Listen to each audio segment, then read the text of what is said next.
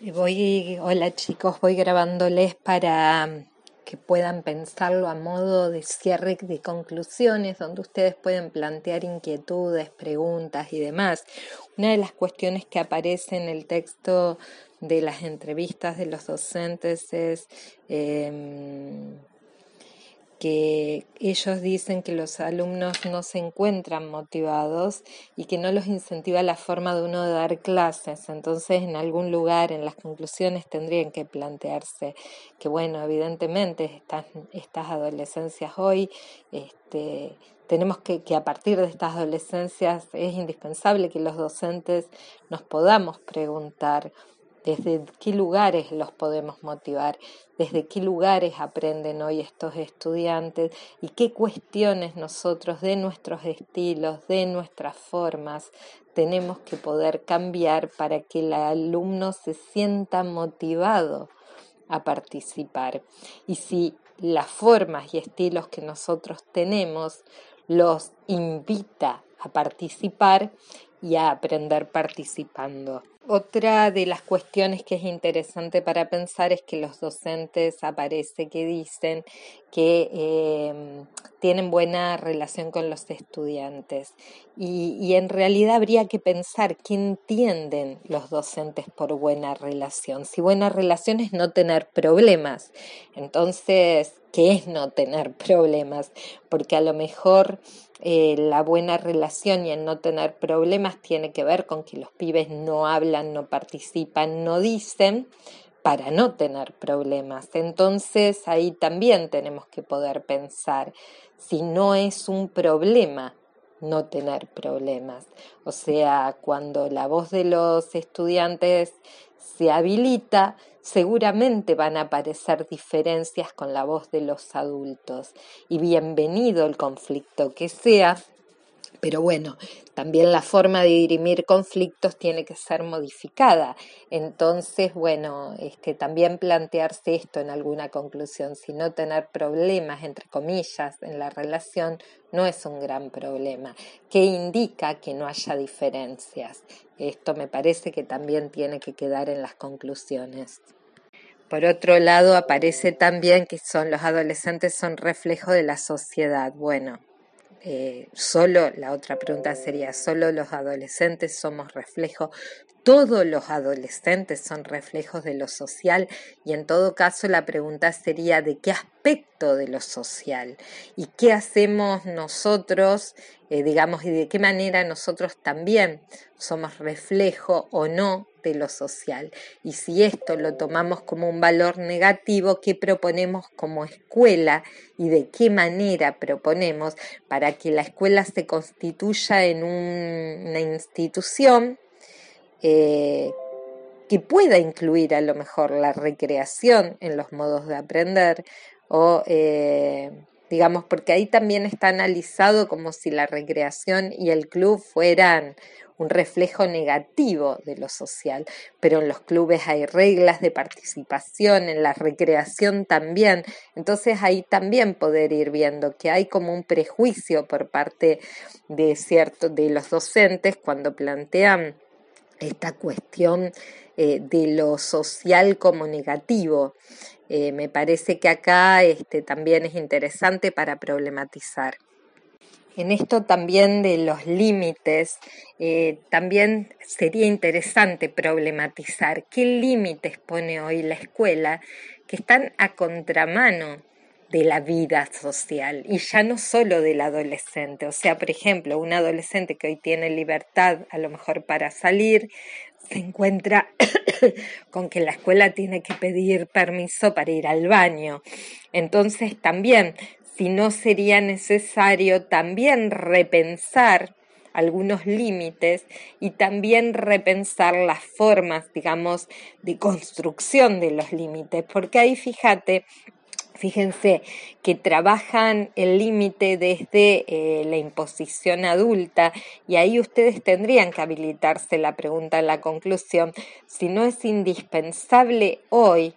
que haya una construcción compartida entre adultos y adolescentes en relación de los límites, porque si no seguimos en el modelo de tutelaje, donde es el adulto el que impone a un sujeto adolescente que no tiene derecho, que está en crecimiento y que no sabe. Entonces, si una uno de los espacios de participación fundamental de los adolescentes hoy no tiene que ser el espacio de la construcción de normas para la convivencia, normas para la convivencia que no son prohibiciones, no se puede, no se puede, no se puede, sino que se,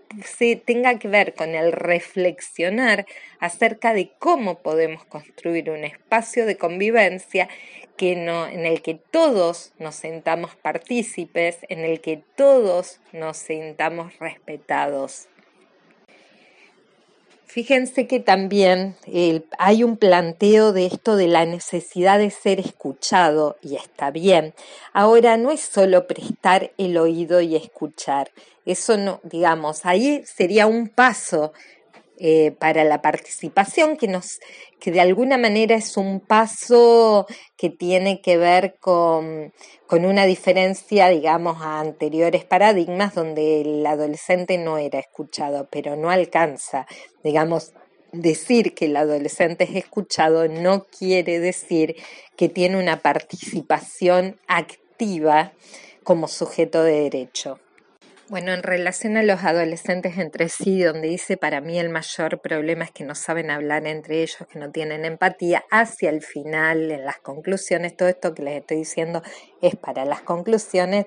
Eh, uno también podría plantearse eh, que, bueno, los, docentes plantean que el mayor problema es que no saben hablar entre sí, que no tienen empatía, pero también poder decir nosotros que, bueno, qué diferencia hay en relación a cómo nos relacionamos los adultos, donde tampoco, en verdad, este, hay mucha participación, donde no hay empatía, donde muchas veces también hay relaciones que son violentas. O sea, como que nosotros a veces desde el lugar adulto vemos en los adolescentes ciertas formas violentas de no respeto y demás, pero que esto también está en la sociedad en general. Entonces será cuestión de revisarnos también nosotros para poder ayudarlos a ellos, ¿no? A que puedan construir modos de vinculación mucho más amables de los que son hegemónicos hoy socialmente. Una de las cosas que voy notando en la medida que voy leyendo es que se habla de escucharlos, se habla de diálogo, pero siempre, fíjense, las situaciones las terminan resolviendo los adultos. Entonces, de alguna manera sigue prevaleciendo un sistema más bien de tutelaje. Fíjense que no aparece una participación activa en la resolución de las situaciones eh, por parte de los chicos y de las chicas, como que se habla, se habla, y, que siempre es el diálogo, como que no aparece otro tipo de intervención junto con ellos, que también eh, los espacios están totalmente formateados, es centro de estudiantes, es este eh, algunos grupos que tengan que ver, a lo mejor ahí ustedes hablaban grupos para organizar algunas cuestiones que son escolares, eh, pero mm, como que no hay espacios de participación dentro de la misma clase para el abordaje de situaciones o donde no, no, no aparece que se haga la voz de los estudiantes en planteamiento dentro de las propias clases en relación a sus profesores, no se entiende, como que en ningún caso detecto que haya espacios de participación específicos que estén enunciando por lo menos los docentes y que tengan que ver con que la voz dentro de sus clases sea Em, eh, protagonista. Fíjense, es escucha, es la escucha. Bueno, dice, ¿y qué pasa con esa escucha? Eso no, no queda claro.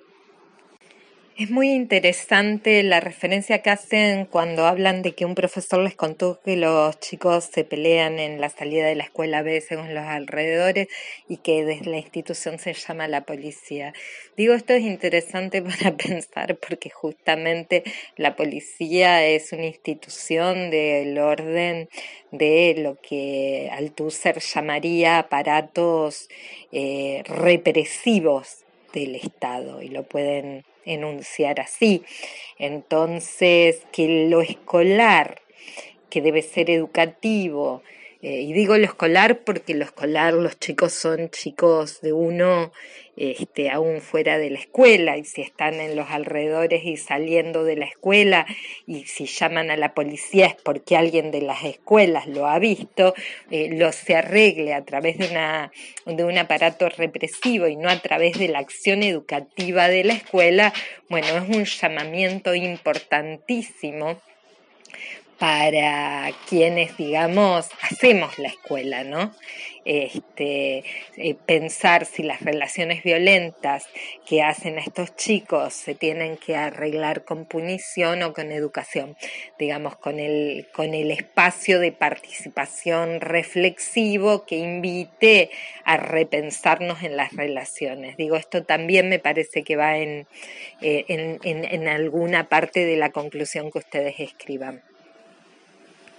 Bueno, todo esto tiene que ayudarlos a enriquecer las, las reflexiones, no les puse conclusiones, reflexiones. Ustedes tienen que, las reflexiones sí tienen que tener, está muy bien el desarrollo que fueron haciendo en la parte de los, eh, de lo que lo que los docentes dicen lo pudieron resolver muy bien, van a ver que les saqué todo lo de ESI porque da para otro artículo, pero sí las conclusiones vienen pobrecitas, o sea, hay que ir articulando todo esto que les estoy diciendo. Este, mm, eh, así que bueno, eso sería. Y saben qué me parece importante, estamos, esta investigación ustedes la hicieron el año pasado, entonces hacia el final de todo, ustedes tendrían que poder poner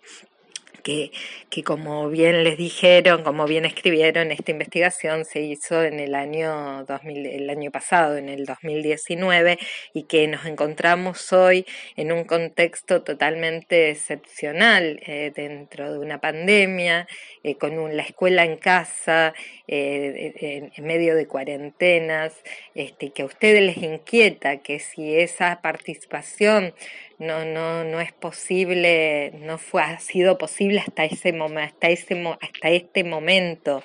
Eh, en la presencialidad, donde todavía no se hace presente la concepción del, adolescente como sujeto de derecho, con plena voz, protagonismo, ta, ta, ta, ta, ta, ta, pongan alguna de las características que sí o sí tiene que tener, digamos, la figura del adolescente como sujeto de derecho en la escuela, bueno, los inquieta qué está pasando hoy eh, en la virtualidad. O sea, si las escuelas se han podido ocupar de, de, dar espacios de participación activa, voz y demás, en un momento que sería tan necesario no solo escucharlo, sino que también a partir de lo que se escuche se pueda ir reinventando la escuela. Algo de esto me parece que daría para cerrar el artículo.